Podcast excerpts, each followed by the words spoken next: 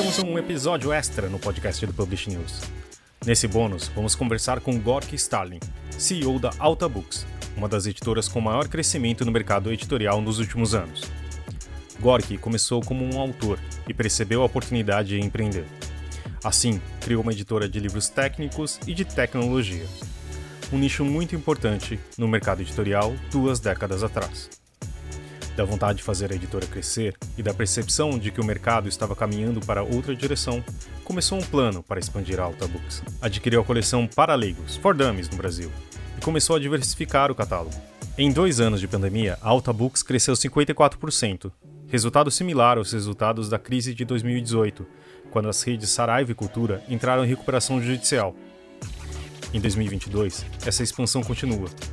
Apostar contra o óbvio, contratar novos profissionais, novos títulos e novos selos, e continuar investindo são algumas das estratégias usadas por Gork e sua equipe. Na conversa, ele fala sobre sua carreira, sobre a história da editora, suas estratégias, escolhas editoriais, metas para o ano, sobre como enxerga o mercado editorial, sobre o plano de aumentar a penetração da Alta nas plataformas pay-per-use e sobre o novo selo da editora, a Alta Novel, focada em ficção. Novidade na editora, Gork adiantou também as primeiras obras que sairão pelo selo e ainda sobre o que espera dessa nova fase da casa editorial. Este é um episódio especial patrocinado pela Alta Books, do dia 18 de fevereiro de 2022, gravado no dia 7. Eu sou o Fábio Rara e esse episódio conta com a participação de Karina Lourenço e Talita Facchini. A edição é de Fábio Errara.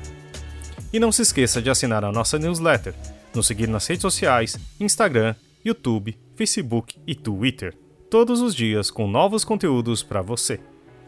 E vamos ouvir a nossa conversa com Gork. Primeiro eu queria agradecer o Gork aqui pela presença no nosso podcast. Obrigado, Gork. Acho que era legal a gente começar pelo começo, né? Contar um pouco do, um pouco da história da Alta Books, que já tem um tempinho de bastante sucesso, mas conta um pouco como que tem sido até agora. Uh, boa tarde, Fábio. Como tem sido até agora, a nossa história ela começa há 20 anos atrás. Inclusive, a gente fez 20 anos, a Alta completou 20 anos no final do ano passado. A gente até estava planejando fazer uma festa, mas devido à pandemia foi adiada para junho desse ano. Então, ela começou lá atrás com um modelo de uma editora muito pequena, sabe, assim, de, de colocar livro debaixo da cama, nesse, nesse modelo, assim, de garagem. E a gente começou lá atrás com livros de computação na época.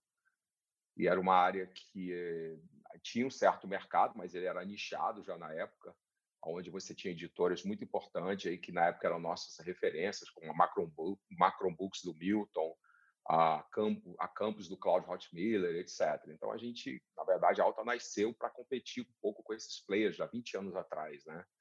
A gente começou com uma editora muito pequena, acho que no primeiro ano a gente lançou 15 livros ou 12 livros. Uh, e basicamente foi isso durante um tempo. A gente seguiu crescendo todos os anos. Óbvio, quando você é pequeno é muito mais fácil crescer, com uma taxa de 30%, 40% todos os anos, até que a gente se tornou líder né, no mercado de, de livros de TI, computação. Mas agora que não, eu fiquei interessado, por que que foi, vocês escolheram essa, essa área? Eu sei que naquela época era muito importante, etc, mas por que que foi esse nicho? É, boa parte foi influência minha mesmo, porque na verdade eu era autor de outras editoras no passado. Então, quando a Alta começou, a minha influência de, de, de editor era realmente a gente começar com livro de computação, de TI, livro de desenvolvimento de sistemas, etc. Que na época era uma área que tinha muito usuário que não sabia usar o Windows, por exemplo. Então, você tinha um mercado comprador de livro muito maior do que você tem hoje. Hoje, na verdade, você pega aí a, a os guris, a molecada aí com 16 anos, 14 anos, quando não fala inglês, é o programa, faz seu próprio website. Na época era um mercado enorme, existiam muitos cursos, treinamentos na época para empresas, pessoas novas entrando no mercado. Hoje não, hoje a computação, a tecnologia hoje já está acessível a todo mundo.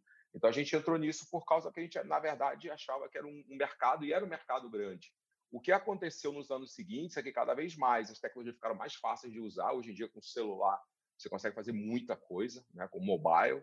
E as grandes editoras na época, a gente enxergou esse nicho até pelo tamanho delas, como Macron, Campos, etc., que são editores que respeito até hoje essas marcas, é, começaram a ir para outras áreas, né? Porque o mercado começou a diminuir o número de livros vendidos. A gente aproveitou e achamos, bom, a gente vai ter que ser líder, que é uma área muito importante, apesar de estar diminuindo de tamanho. Eu acho que ali a gente começou a fazer a primeira aposta contra o mercado.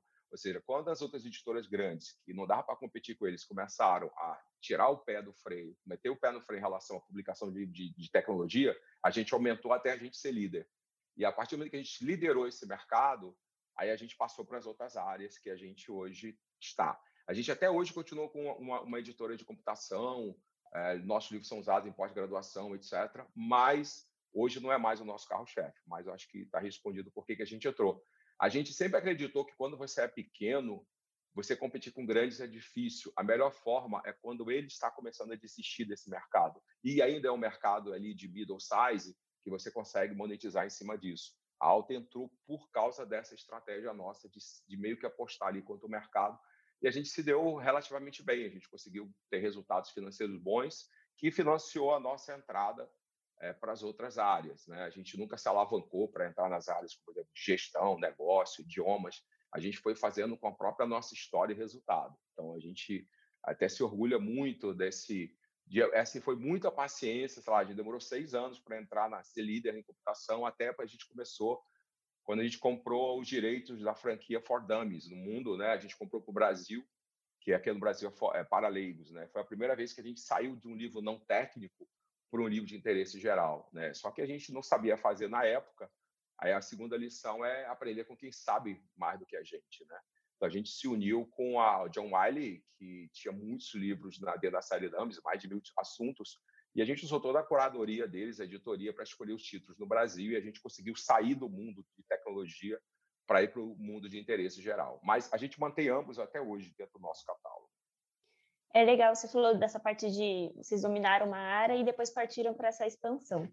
Aí, assim, Sim. acho que nos planos, nos planos atuais da editora, vocês estão investindo em, nos lançamentos, em contratação de novo pessoal, nessa parte de sistemas Sim. e em novas Sim. parcerias. Como é que vocês estão administrando tudo isso para manter esse crescimento? É, a gente tem como meta, isso não é uma meta assim, se você olhar é, a pior, o pior ano para a gente foi o ano da pandemia, que a gente cresceu 10,5%. Mesmo assim, foi crescimento. A gente não subia, não sobe preço de capa há dois anos e meio, ou seja, foi crescimento orgânico mesmo. Livro vendido. É, normalmente a gente cresce aí média de 30% a 35% todos os anos. O que a gente tem feito ultimamente, agora trazendo assim para a nossa história mais recente, é seguindo sempre a mesma estratégia. Ou seja, a gente foca numa área e a gente investe ali até ter um conteúdo extremamente relevante e vai dominando essa área. E a partir daí, uma vez que você passa a ser uma referência nas áreas que você decidiu, que você finalmente se torna referência, as parcerias acontecem. É, hoje, por exemplo, a gente está num processo grande realmente de remodelação de pessoal, a gente está trazendo pessoas de outras editoras, de editoras, inclusive, respeitadas no mercado, a gente conseguiu fazer aquisição dessas pessoas. A gente acredita que o nosso time é a melhor ferramenta que a gente tem hoje até porque são eles que escolhem os livros, que fazem os livros girar economicamente, comercialmente. A gente, durante a pandemia, a gente, assim, só para resumir, durante a pandemia, a gente, quando tudo fechou, né, a gente começou a buscar uma série de parcerias ali. E tudo que efetivamente fizesse qualquer tipo de caixa, a gente queria, né? Desde, por exemplo, a gente colocar o nosso próprio servidor de e-book para poder fazer venda corporativa de e-book para empresas, porque a gente tem muitos livros hoje na área de gestão. A gente é empresa líder ou, ou, ou de umas editoras alfas nesse mercado, onde a gente tem muitos nomes que são adotados por muitas empresas do RH. Então, na época, por exemplo, é só um exemplo, né? A pandemia ela fechou as livrarias. E o que, que a gente fez? A gente digitalizou todos os nossos processos e passamos a, a gente mesmo conseguir vender os conteúdos digitais para as empresas. Isso na época a gente não fazia. Isso foi uma das parcerias e hoje é relevante para a gente, óbvio. Isso você tem que ter catálogo para poder fazer isso. Uh, a gente fez parcerias fortes, melhoramos a nossa parceria com a Bookwire, fizemos um contrato com a minha biblioteca, por quê? Que é uma área de, que cresceu bastante nos últimos tempos, porque a gente tem uma área de, de CTP, de pós-graduação muito grande. Então, a minha biblioteca hoje ela só admite editoras é, que têm o perfil de pós-graduação ou graduação, então ali dentro você tem outros players importantes, né? capitaneada ali pelo grupo GEM, ZBA, etc., até hoje. A gente conseguiu entrar na época da pandemia, a gente continua crescendo a nossa exposição de catálogo dentro da plataforma deles, que atinge mais de 500 é, eh, universidades. Isso tem gerado para a gente um resultado. Mas, mais uma vez, para você chegar nesse tipo de patamar, você precisa se tornar referência naquilo que você quer ser. E não necessariamente você precisa querer ser numa área que é extremamente grande. Ah, eu acho que a área de fantasia, infanto juvenil, que é uma área nova que a gente acabou de entrar, que a gente decidiu participar desse mercado, é, a gente pensou muito antes de entrar. Por quê? Porque você tem outros players estabelecidos. Então, você tem que ter um projeto realmente definitivo e paciência, que eu acho que é o que muitas vezes as pessoas não têm. Né? Como eu falei lá atrás, a gente começou meio que na alta, aliás, a alta começou é, com botando livro assim, tipo um fundo de garagem, fazendo 500 livros de tiragem. Né? Então, hoje a gente chega em 2022 com 2021 foi o melhor ano de todos os tempos para a gente. A gente abriu várias parcerias, como comentei algumas aqui. Outras estão em andamento, a gente prefere até não comentar. Né? É, depois que a gente, eu acho que basicamente quando você se torna referência, o que acontece aí fica moleza, né? Porque aí simplesmente as parcerias acontecem dentro desse ecossistema que aquele domínio te permite, né? Se você, por exemplo, é uma grande referência em livro de finanças que a gente é hoje, talvez hoje, a gente, se não for a primeira ou a segunda editora em finanças, tanto pessoais como de graduação, pós-graduação. Você não pode falar só de finanças para quem nada conhece de finanças, nada conhece de economia. Então, a gente, por exemplo, está fechando, a gente está fechando é, certas parcerias hoje com um clube de assinatura, com ah, uma série de questões voltadas à parte de finança, bancos compram o livro da gente. Ou seja, a gente uh, parte hoje para 2022 com o seguinte intuito, né? Qual é a nossa estratégia? Eu acho que é uma estratégia de sobrevivência. Não depender do faturamento de uma única ou duas, três empresas. Você polarizar o máximo possível. Até porque é, são empresas é, hoje né, que você tem poucos players no mercado, aliás, são todas empresas muito respeitadas. Né? Gostaria eu, eu, ser sócio de todas elas ao mesmo tempo, né? Mas infelizmente a gente precisa é, nos ter uma administração antifrágil. Então, o que, que a Alta sempre fez nos últimos 10 anos? Primeiro, polarização de catálogo. Polarização de catálogo é, eu tenho o livro CTP como tenho interesse geral. Eu tenho o livro de hoje, a gente entrou em ficção, e quando a gente entra em ficção, a gente vai comprar os livros do New York Times, ou que ganhou o prêmio do melhor ficção do ano. Se não for assim, não entra. Por quê? Porque você já começa a brigar com players. Obviamente, quando você começa a ter uma referência, as parcerias vêm. E é uma questão de administrar, e às vezes é isso. Eu acho que só que você tem que ter paciência, né? Basicamente é isso. A gente está vivendo o nosso melhor momento aí, pós-pandemia. A gente abriu um leque de, de parcerias, algumas deram mais certo, outras não deram, né? Algumas a gente tinha catálogo para entrar, a gente outras a gente perdeu porque a gente não tinha catálogo, tudo começa no catálogo, mas antes do catálogo vem as pessoas, né? Então, de 2022, a gente já tem garantido 243 livros até setembro, de novidade, fora o que a gente está contratando, em média de, de 20 a 30 livros todos os meses. A nossa maior, é 75% do que a gente faz é tradução. Né? Mesmo assim, a gente tem uma curadoria hoje muito, muito complexa porque ele fala assim: ah, você vai ter um livro sobre é, anti. para você não ficar, por exemplo, deprimido, que é um livro de interesse geral, autoajuda, até mesmo o livro de economia que ganhou o prêmio Nobel. Quer dizer, só quem lê aquele livro realmente é alguém que conhece. Né? De computação também é bem específico. Né? Então, acho que é isso, as parcerias acontecem. A gente está trazendo pessoal novo, começando com gerente de marketing novo, um gerente comercial novo, um coordenador comercial, que aí tem dentro de uma estratégia nossa e a, a, questão das estratégias da alta, é, a gente nunca tem a mesma estratégia mais do que três meses. Então, assim, se eu olho a empresa e a empresa está a mesma coisa a cada três meses, significa que está incomodado, acomodado. Ou seja, eu preciso fazer alguma coisa nova. Eu não posso ter medo de errar. Eu acho que essa é a grande questão, assim, que a gestão que eu implementei na alta já faz alguns anos é não tenho medo de errar. A gente teve duas crises recentes é, a crise da pandemia, a crise da doença, que foi lamentável, né? realmente foi muito triste, e a outra que também foi triste, mas mim foi menos, porque não morreu ninguém, né? pelo menos que a gente saiba, que foi quando houve a crise das RJs. Né?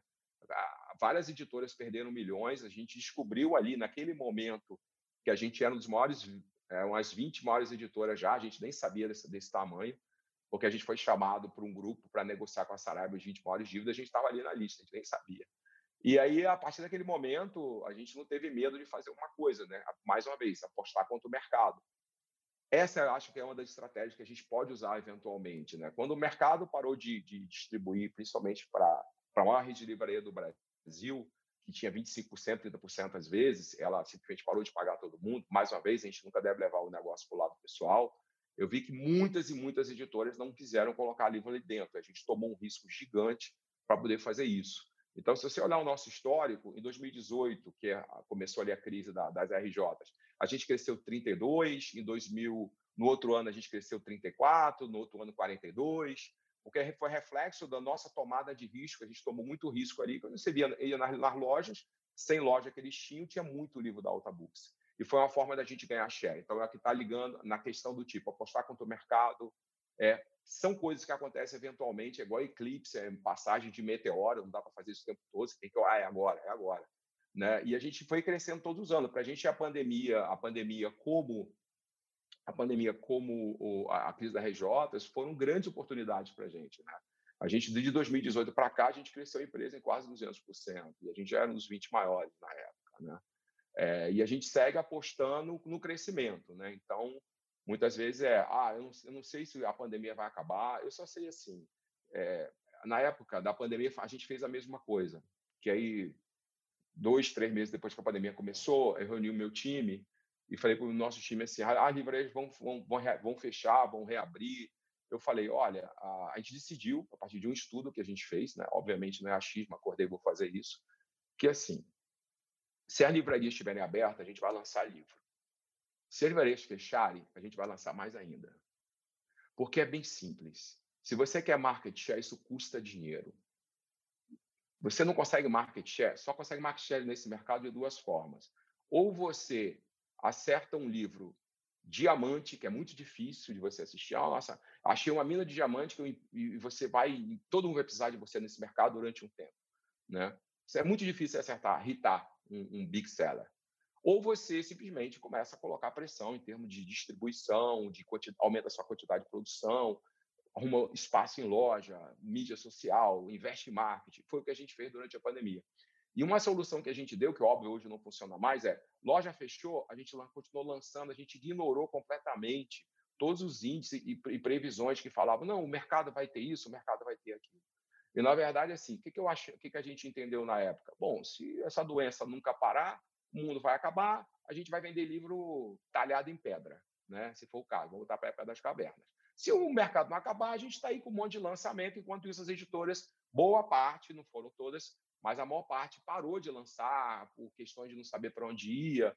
Então a gente tomou um risco grande na época. Inclusive, a gente conversou com uma rede, hoje, que é uma das maiores redes é, do Brasil, eles falaram na época assim: ah, mas qual foi o, a dificuldade que você teve? Bom, a dificuldade era lançar livro, né? alguns livros que você tinha que precisava da livraria.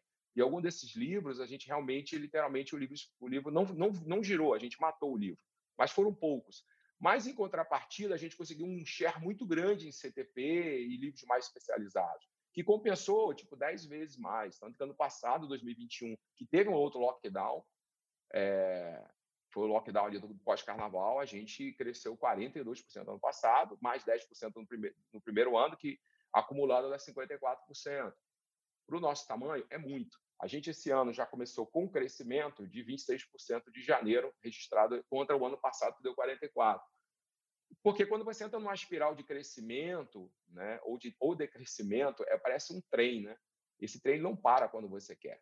Ele simplesmente ele vai te arrastando para as responsabilidades e todos os investimentos que você tem que fazer, ou para parar o processo de crescimento ou, ou continuar crescendo. Não tem jeito. É o que a gente está fazendo esse ano. Time novo, catálogo cada vez mais polarizado entre CTP, interesse geral, é, finanças, gestão, pessoal novo, como eu já comentei. Estamos entrando com o catálogo da Alta Novel, que a gente só pegou o livro premiado lá fora, muito marketing, muito investimento, e olhando sempre para frente, eu acho que é uma coisa que o, que o mercado, a maior parte do mercado que, a gente conversa é ah, eu preciso acertar o novo best-seller, eu preciso... Não, a gente tem uma, um projeto é, de como alinhado com outras editoras do mercado, isso não é novidade, é lançar livros bons, mesmo livros que não vendam tanto. Por quê? Porque é isso que te garante você não depender de um único livro e você também não ficar toda hora na exposição de que o mercado ele cada vez quer pagar menos né, por um, um livro best-seller. Essa é a verdade. Os livros best-seller normalmente são os mais visados para para o comércio e as pessoas quererem bibliocídio, ou seja, você vender um livro mais barato que o SEDEX, né, que é uma outra coisa que a gente também não pratica. Ou seja, ah, muitas vezes, é, ah, você podia vender mais 5 mil livros desses por ano. Eu falei, olha, para vender mais barato do que o estacionamento do shopping, eu prefiro não vender. Ah, mas você vai vender menos, não tem problema. Eu vou, eu vou crescer com, com saúde financeira, né? Eu, a gente nunca tem. Aí acho que a última questão, acho que sobre estratégia a gente nunca tem, nós nunca temos pressa, né? Então, é lançar livro bom, mirar um determinado mercado, que nem a gente fez com finança, com gestão, marketing, computação, até a gente ser o número um ou o número dois, ou estar tá ali sempre brigando entre as editoras que são lembradas. E, ah, mas alguns projetos não deram certo. Normal. Né? Eu preciso que poucos literalmente deem certo para justificar todo o risco que a gente toma. Muitas ideias e, e coisas incríveis para pensar durante toda essa sua fala.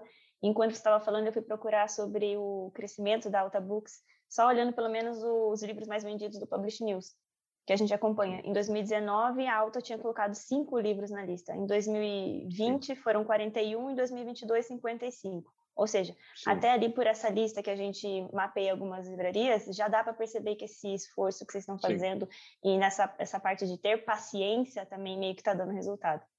É, eu, eu queria que você me falasse mais também sobre essa parte da alta, da alta novel agora, né? Que é Sim. esse novo selo é. que vocês estão indo, procurando mais ficção.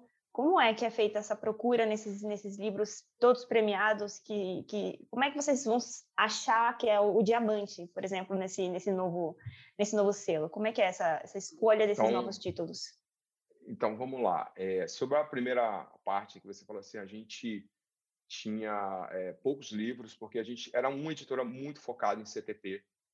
A gente começou a ter muitos autores que eram autores cada vez mais no sentido da onde veio essas aquisições? Na época, mais uma vez, das RJs, estava muito fácil, porque todas, assim, todos, quando eu falo todos, é a maior parte das editoras, em 2018, 2019, com medo das grandes redes pararem, que parou de pagar, ninguém sabia o que acontecia com o mercado, era muito fácil você contratar muito autor bom. Então a gente aproveitou esse spot, não foi só para produzir mais, é para contratar autores bons que refletiram na lista posteriormente. E a gente aproveitou nessa época também para fazer um negócio com a editora HSM, é, que a gente comprou todo o catálogo da editora HSM, que veio grandes nomes para a gente.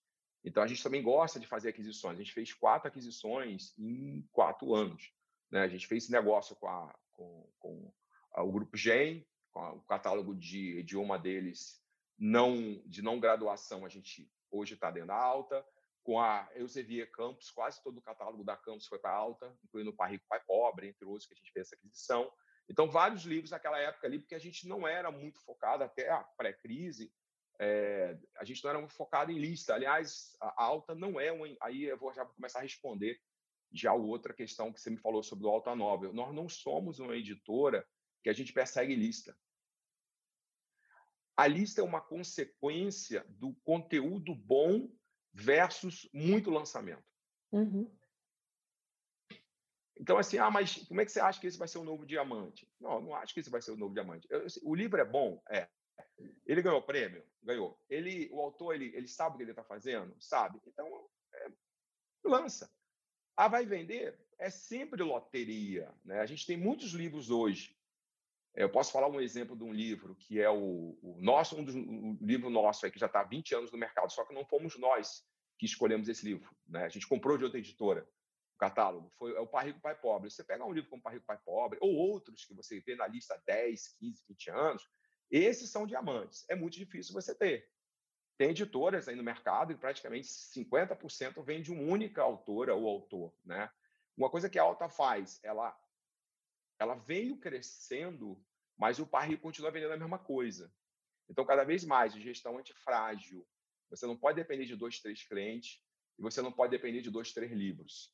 A gente polariza muito o nosso catálogo. E do Alta Nova vai ser a mesma coisa. O livro é bom? É, vamos lançar. É que o Alta Nova a gente começa com uma proposta um pouco diferente: é lançar 30 livros por ano, muito bem escolhidos, muito bem selecionados, até porque a oferta nesse mercado é muito grande mas todos eles têm uma história de premiação por trás, muito investimento em marketing. A gente já teve o primeiro aí que irritou a lista, que foi o, é, a Garota Cubana, é, um, um, livro do New York Times também, é best-seller em vários países do mundo, e a gente fez um excelente trabalho de marketing, distribuição e o livro ritualista. Porém, a gente persegue muito mais, assim, se você olhar o número de, do que a gente cresce no faturamento, ele é maior do que o nosso número de livros na lista, porque boa parte do nosso catálogo não mira a lista. Não tem como mirar a lista, por exemplo, quando a gente está lançando seis, sete ainda livros de, por exemplo, de idiomas, ou livro de matemática, ou livro de, de, de ciência quântica, ou lógica de programação,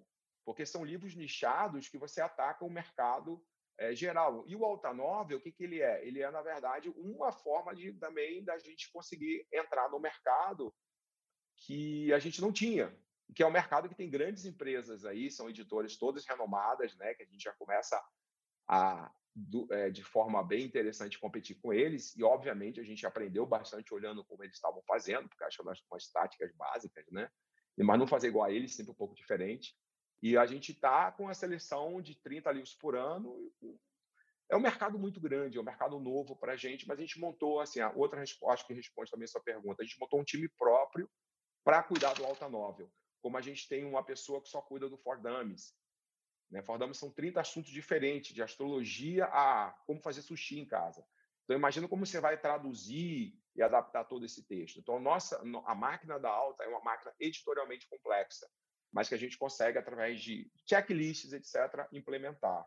Então, a gente está bem confiante nesse, nesse momento. A gente conseguiu irritar o primeiro livro, mas, assim, a busca do novo diamante, Olha, a gente não é muito é um caçador de diamante. A gente simplesmente é, escolhe o livro bom. É, o livro é bom? É. Foi aprovado? O autor sabe o que ele está fazendo? Então vamos investir. Né? E a gente, por padrão, a gente nunca é, a gente investe com nossos próprios recursos né, nos projetos que a gente acredita.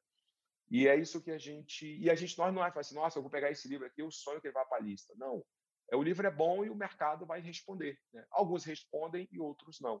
Eu acho que é isso. Eu acho que é a consequência dessa mentalidade a longo prazo que a gente sempre tem. Agora aqui, é, acho bem interessante o fato de, de vocês se reinventarem, né? Você falou assim, de sempre buscar formas novas, três meses do mesmo jeito, quer dizer que tá parado, né? Então, assim, tá acomodado, né?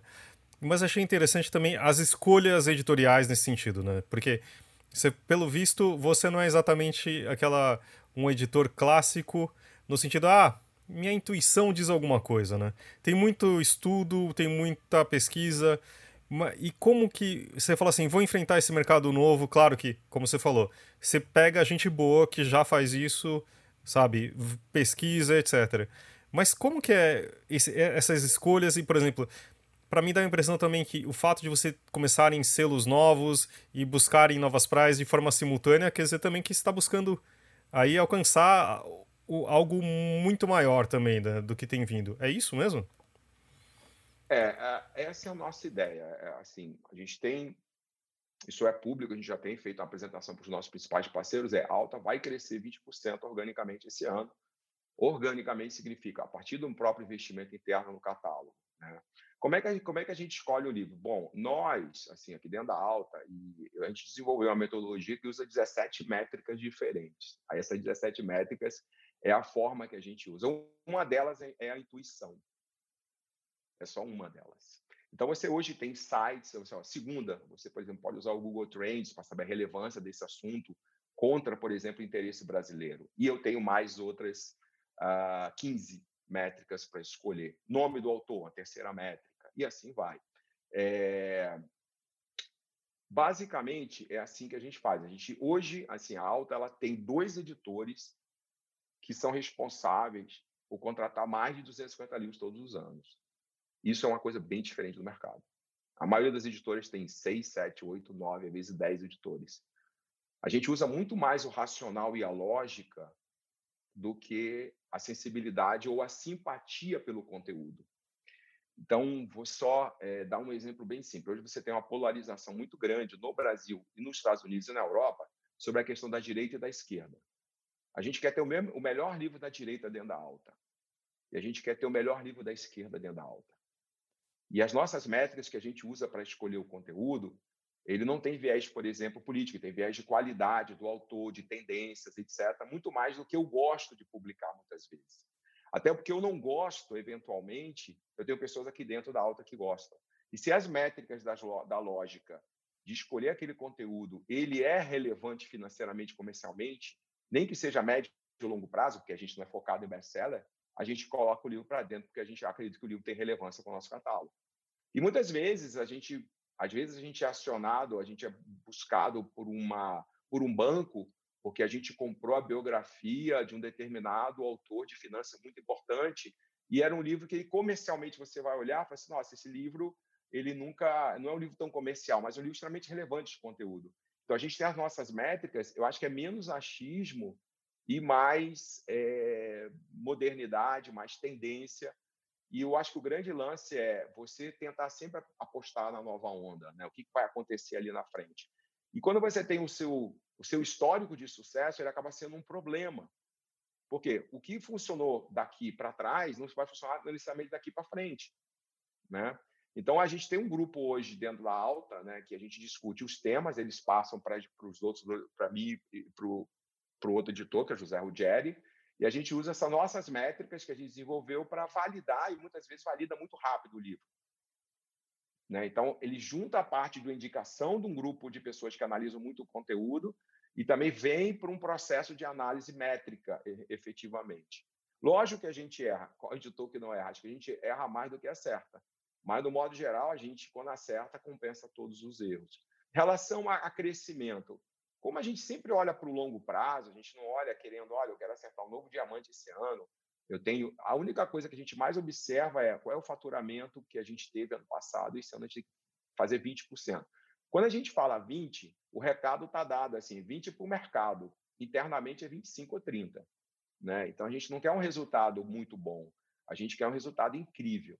Né? E para isso é uma questão de que a gente Todo ano a gente aumenta um pouquinho a nossa produção. Ano passado foi 200 e poucos livros.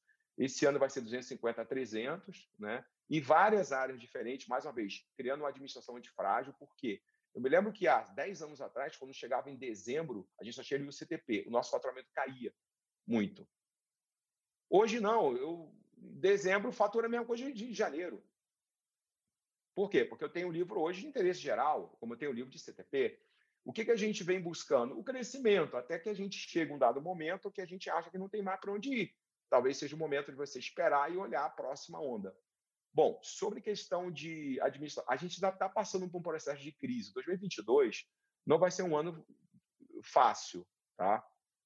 Óbvio que depende do mercado. Mas eu acredito assim, todo todo momento de crise são os melhores momentos de você crescer.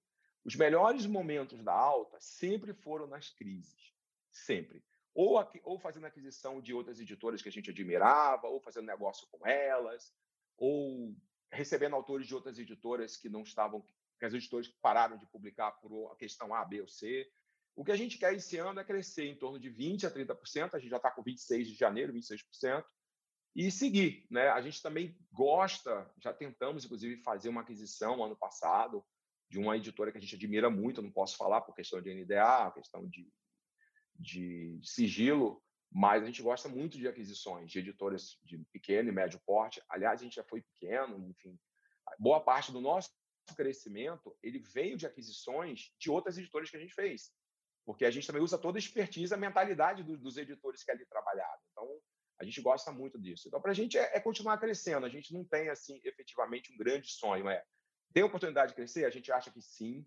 O caminho é investimento pesado, aumento de catálogo, investimento de pessoal, polarização de catálogo, para a gente não ficar dependendo só de um livro A, B, C, ou e polarização de canais e parceria, cada vez mais as parcerias aí. Algumas vão dar resultados, outras só vão dar trabalho. Né? Mas se fosse fácil, né, a gente só focava naquilo, só no diamante. Né? Eu queria lançar cinco livros por ano e fazer best-seller provavelmente daria mais dinheiro do que, eu, do que eu fazer 250. Mas os 250 por ano me dão previsibilidade. Então, vai faturar pouco por cada livro, pouco ou médio, versus uma quantidade de, de, de, lançamentos por ano, te dá um crescimento X. É trabalhoso, né? mas é a nossa linha editorial, não muito focada em best-seller, muito focado em, em long sellers e, e, e longo prazo. Gork, você contou para gente aqui um pouco das estratégias da, da, dos meios de inovação que a editora usou durante a pandemia para continuar nesse crescimento contínuo e que a meta desse ano de 2002 ainda é o crescimento. Você poderia contar para gente ou dar algum spoiler assim do que está por vir ainda na Alta Books? O que, que a gente pode esperar assim de, de novidade da Alta esse ano? É, o que eu posso comentar nesse momento é que a gente está conversando com a aquisição de uma outra editora, uma editora que é mais ou menos 20% do nosso tamanho. Né? Com isso, a gente vai fazer um crescimento no orgânico. Acho que essa é uma, uma parte importante. Uh, o segundo é a gente tem melhorado a relação é, sem buscar bibliocídios ou derrubar preço, porque livro no Brasil é muito barato, é uma, é uma questão que não tem como contestar. Tá? Então, assim, você pega, eu acho que entre os, eu acredito, tá? Entre os G20, ali, os 20 países maiores, mais ricos do mundo, o, o, o livro em, em real deve ser o livro mais barato do mundo. Deve, é assim, mais barato do que o SEDEX, né? Então, assim, a gente está ainda focado no crescimento com consistência, com time novo, uma aquisição, aumento de catálogo e entrando no alta novel, que é ficção, que é uma área que vai nos demandar muito esforço. Vai ser, ah, vamos entrar ali em ficção. Ah, eu demorei cinco anos para aprovar essa entrada. Cinco anos. Porque sempre tinha uma história, não é tendência, a tendência é cair devido à Netflix, a tendência é não sei o quê. E eu vi ali que ano passado mesmo a gente decidiu entrar, porque a gente acreditou que ficção voltaria a crescer por uma questão de tendência, né? pode ser até que a gente é, tem um momento, ponto de entrada correto.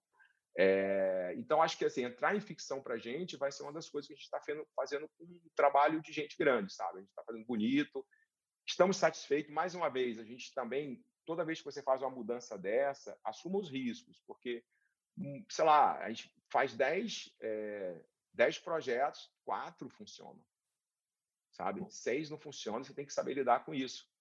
É, e o que a gente tem feito, basicamente, eu acho que é o resumo. Eu acredito que a Alta, como todas as editoras, acho que a grande editoras e empresas, olhem para dentro das suas empresas, que nem eu fiz recentemente, você vai achar uma série de teia de aranha. Mesmo você crescendo muito, você vai achar problemas. E eu achei problemas que não eram problemas que iam acabar com a empresa. Ainda bem que não é esse tipo de problema, mas eram problemas do tipo, eu deveria estar vendendo 5% a mais. Eu deveria estar... E esse 5% vai dar trabalho para extrair esse 5%, tá? Mas é, eu preciso dos 5%. 5% para a gente, para qualquer negócio, 5% é muito. Não interessa se fatura é, uma editora de 2 milhões mês, ano, ou uma editora de 40, 60 milhões ano. 5% ele é muito dinheiro sempre. Então, a gente fiz uma estimativa aqui que a gente tem, por isso que a gente está contratando o pessoal, para fazer uma, uma administração comercial e de marketing muito mais funcional e integrada do que a gente tinha anteriormente. Não, a gente era fantástico, não estou para falar. A gente fez um trabalho muito bom comercialmente nos últimos dois, três anos, impossível não justificar. Mas o que, que é a grande questão aí? É você olhar para dentro da sua empresa e falar: nossa, nas melhores práticas comerciais, editoriais, financeiras, o que, que eu não estou fazendo? Né? É esse, é esse é o pior. É o início de ano da alta, é sempre trabalhoso para a gente. E a cada três meses a gente refaz, porque a gente tem sete ideias, quatro o pessoal faz, três ninguém conseguiu fazer. Aí volta para aquelas três, aí volta novamente, aí não sei o quê. E assim vai. Eu acho que é uma questão. É, basicamente, é, é, o resumo que eu fiz aí, que é desde o alta nova, contratação de pessoas, mudança de processo interno. O mercado, a gente acredita que ele vai ficar estável. O PIB do Brasil não vai ser bom esse ano, deve ser estável também. E uma coisa é importante: se o mercado que não cresce há cinco anos, praticamente está estagnado, e você cresce 100%, 70% ou 20%, significa que alguém perdeu o share. Alguém perdeu o share. Então, o que você tem que fazer como meta é ganhar share. Mas para ganhar share dá trabalho e tem que tomar risco. E o que, que a gente está hoje no nosso maior nível de, de, de, de tomar risco, ou seja, de, de, de entrar para o risco, literalmente? É, pode ser errado, pode ser certo, né? mas é o, o ter um, basicamente o que a gente está fazendo, né? trazendo o pessoal sênior, bem animado. Ano passado foi o melhor ano nosso todos os tempos, aí não só de Publish News, uh, como também de, de, venda, que acho que é a coisa mais importante, né? Você, você, você um crescimento de 44% numa editora que já era num tamanho razoável, né? É, é, é difícil, né? Agora esse ano vai ser mais 25, 20, mais 20 é para o mercado, a gente quer fazer de 25 a 30, estamos com 26, e tentando comprar, é, fazer uma aquisição de uma editora, é, time, alta novel, que é complexo, porque é uma área dominada por editoras que eu respeito, né? É, e eu respeito todos os meus colegas de, de, competição, entendeu? Eu acho que é um mercado muito bom de, de, trabalhar com eles, né? Eles, eles nos fazem cada vez ser melhor, né? É competir com os melhores sempre faz a gente sentir sempre necessidade de mudar alguma coisa. Ok, eu queria saber mais ainda sobre o Alta Novel. Essa parte nova, toda esse, essa nova área de vocês. Dá para a Karina falou sobre se você poderia dar spoilers sobre a Alta, a Alta Books no geral. Aí eu quero te, te perguntar sobre spoilers da Alta Novel em geral. O que a gente pode esperar Sim. tanto? Aproveitando e emendando a questão da Tali, a gente já tem já um livro assim, um case de muito sucesso, assim, eu cheguei até a ler que é um que lançou uma série na HBO, Sim. E eu quero saber o que que, o que que vem por aí, assim, de livros de thriller, desse nicho, é, que está saindo na Alta Novel. Dentro do, dos livros da Alta Novel, eu acredito que a série Educação Mortal, para a gente, que é um livro de uma autora que está ganhando muita relevância, né? é uma série. Uh, o primeiro saiu, começou a performar bem, acredito que a gente vai bater lista. Dentre os livros que a Alta Novel tem, é o meu preferido, porque eu já começo a ter uma lista grande, tá certo? É... Mas a, a, a, série Educação Mortal, para mim, vai ser um dos livros que a gente está investindo bastante é... conteúdo. Estamos lançando boa parte dos nossos livros em capa dura, com preço extremamente competitivo. Ou seja, é aquilo que eu comentei: é difícil você entrar e tentar competir com quem já é líder de mercado. Então, a gente está tentando fazer a linha editorial extremamente atrativa. Tem outras séries que a gente está acabando de fechar. Em breve a gente começa a soltar notas. Isso aqui pode atrapalhar a nossa negociação. Mas hoje a gente já tem próximo aí de 25 livros contratados, sabe? É, e Garota Cubana, Educação Mortal, por exemplo, é, são livros top sellers lá fora, são livros premiados. E a gente está muito animado. Né? Alguns, alguns vira, vão virar séries. É, Aí isso depende muito, né? Porque nem sempre isso funciona no mercado editorial. A gente sabe que tem, assim, vou dar um exemplo assim de um livro que a gente lançou série, que a gente lançou dois anos antes, a gente lançou o livro. O livro performou ok. Aí veio a série na Netflix e aí o livro arrebentou de vender, foi até para Veja. É só emendando. A gente pode esperar alguma coisa de autores nacionais também? Para o Alta Novel, ah, por enquanto, não. Eu vou explicar. Aliás, Sim e não. Na verdade, não deve estar dentro do Alta Nova, a gente está negociando uma biografia de uma autora nacional, mas ela é ficção baseada em fatos reais, a gente nem sabe se vai sair no Alta Nobel. É... Por quê? Porque a gente não está priorizando a autoria nacional. Primeiro, o mercado lá fora de escritores de ficção infanto-juvenil, eles têm muito autor bom. É um mercado extremamente maduro. Eu acredito que o mercado no Brasil nesta área ainda está no meio do amadurecimento, ele está na, na, na amadurecência. E lá fora é muito mais fácil você pegar a oferta de conteúdo prêmio relevante, é muito mais fácil lá fora. Quando, por exemplo, um livro bate o New York Times, ele foi vendido para 15 países, é esse tipo de livro que a gente está indo atrás. Até porque atrás do Alta Novel tem toda uma camada de marketing, exposição, empilhamento em loja, mídia social, influencer. Então, é, e o autor nacional, eu acho que existe autores nacionais extremamente relevantes, tá? mas a, a oferta ela é muito pouca, né? E por incrível que pareça, um livro desse de autor nacional, ele acaba sendo um dá muito trabalho para você fazer também. Eu acredito que neste momento ainda, né, o, você tem outras editoras no mercado que fazem melhor do que do que nós. Então a gente é muito bom ir lá fora e comprar um autor internacional extremamente relevante, que o livro dele entrou no New York Times. A gente vai lá, negocia os direitos, o livro já vem pronto. Você pega um autor nacional, você tem que muitas vezes ajudar ele a escrever o livro. E aí a gente acredita que tem outras editoras que vão fazer melhor do que a gente. A gente prefere nem entrar se a gente não for fazer bem, que eu acho que é outro é um amadurecimento que a gente teve ao longo do tempo. Tipo, olha, isso aqui eu não vou fazer porque eu não vou fazer bem. Então não tem sentido. Como a gente a gente não quer se envolver, né? Eu sempre falo muitas vezes aqui uma das melhores palavras que te tira de problema e é extremamente, é extremamente é, te dá um retorno é, positivo, tanto no negócio como na sua vida, é o não, né? Então, já tem autor, sim, que procura a gente para fazer autor nacional. A gente simplesmente fala, ó, a gente está dando prioridade internacional, você procura outros, outras editoras que têm mais capacidade de fazer um trabalho que você até precisa, o seu conteúdo tem que ser melhorado, então isso é um outro perfil. A gente trabalha com autoria nacional em outros segmentos, mas o, o novel a gente prefere não entrar. A gente prefere pegar o livro já pronto, que passou no editor lá fora, que melhorou o texto do autor, que já estressou ele e o livro já vem pronto. E o livro já vem com uma referência também de best-seller.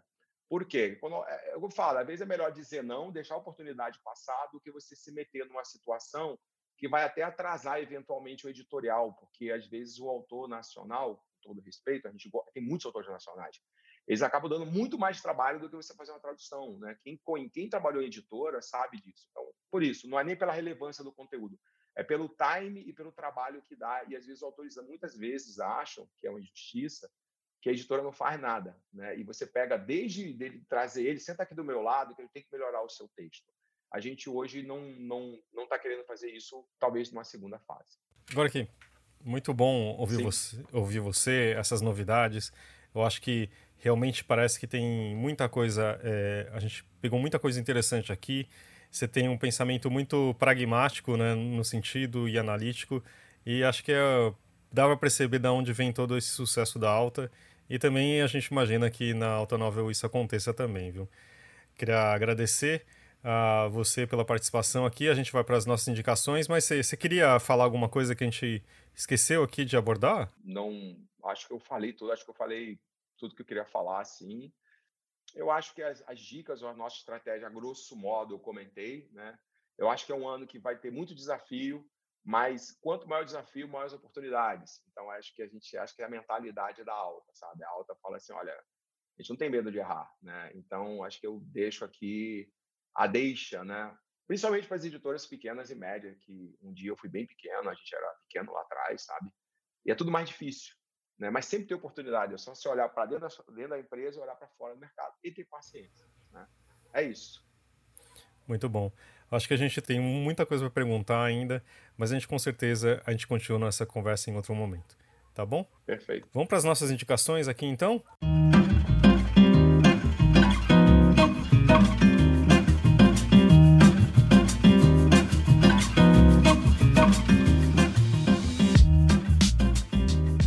Thalita começa e o Gork também já em seguida já também fala alguma coisa bacana aí que ele tá lendo. Aí eu acho que você podia até deixar o Gork assim. primeiro, que eu sempre E você, Thali, conta pra gente. direito na minha indicação, mas tem aqui, tenho aqui a minha. É, a gente está gravando aqui no dia 8 de fevereiro e hoje saiu a lista dos indicados para o Oscar. E eu sempre entro meio que numa maratona de tentar assistir o máximo possível antes da premiação. Enfim, então eu faço, antes de assistir cada um, faço essa indicação geral para todo mundo dar uma olhada nessa lista, porque provavelmente dentro dela já vai ter inúmeros filmes que vocês podem assistir e conhecer que provavelmente vão valer muito a pena. Eu já, já vi também, tem, tem acho que um, alguns já estão, já são da, um é Netflix, outra é da Prime, né? Não, não olhe para cima, acho que é da Netflix. Sim, aí tem um outro da Netflix que acho que tá com as maiores indicações, que tem o Benedict Cumberbatch, sabe? Acho que é Ataque de Cães, alguma coisa assim. Tem na Netflix já. O bom é que com esse negócio do Oscar, esse, é, tem vários filmes que estão nesses streamings, então fica mais fácil a gente conseguir assistir. É, sem dúvida. É, e tem um, um filme japonês que eu achei bem interessante, que acho que é uma das primeiras vezes que vai ser indicado para melhor filme. Mas claro que não lançou ainda. Mas enfim, boa.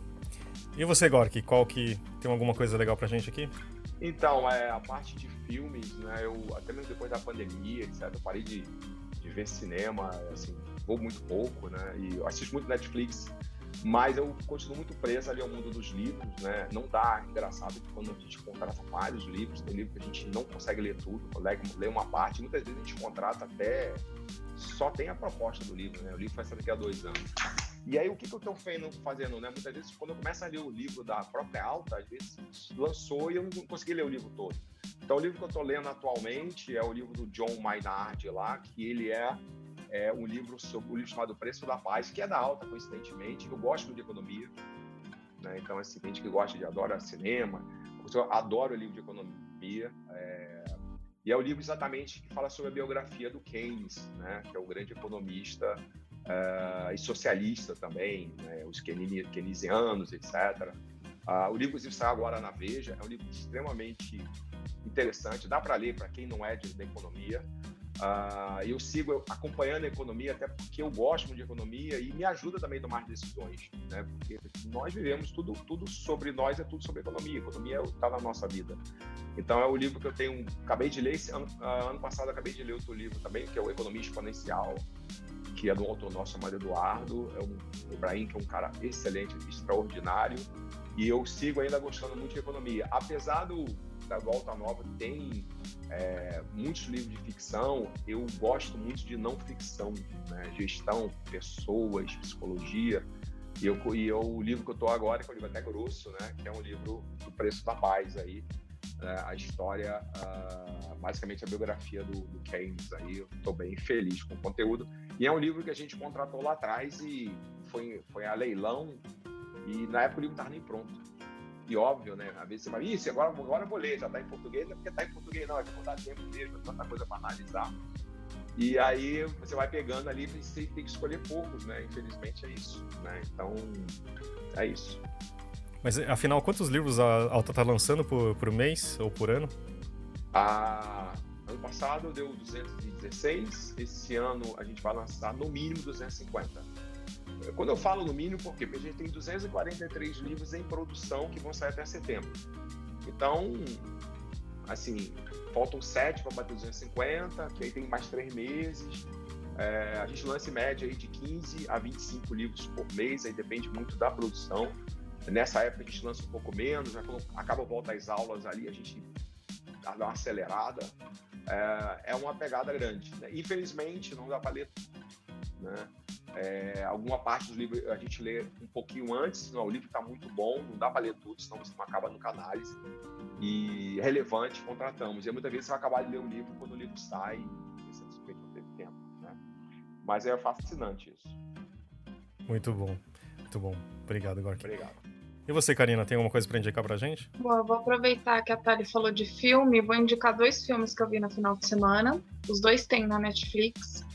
Um se chama Roxanne Roxanne, que é um filme que conta a verdadeira história da rapper americana Roxanne Shante e fala sobre a dificuldade da mulher de ser rapper, de ser negra na periferia americana. E o segundo filme é The 40 Years Old Version, que também fala é, de uma mulher que aos 40 anos de idade, de repente, resolveu cantar rap, assim, virar rapper. Assim.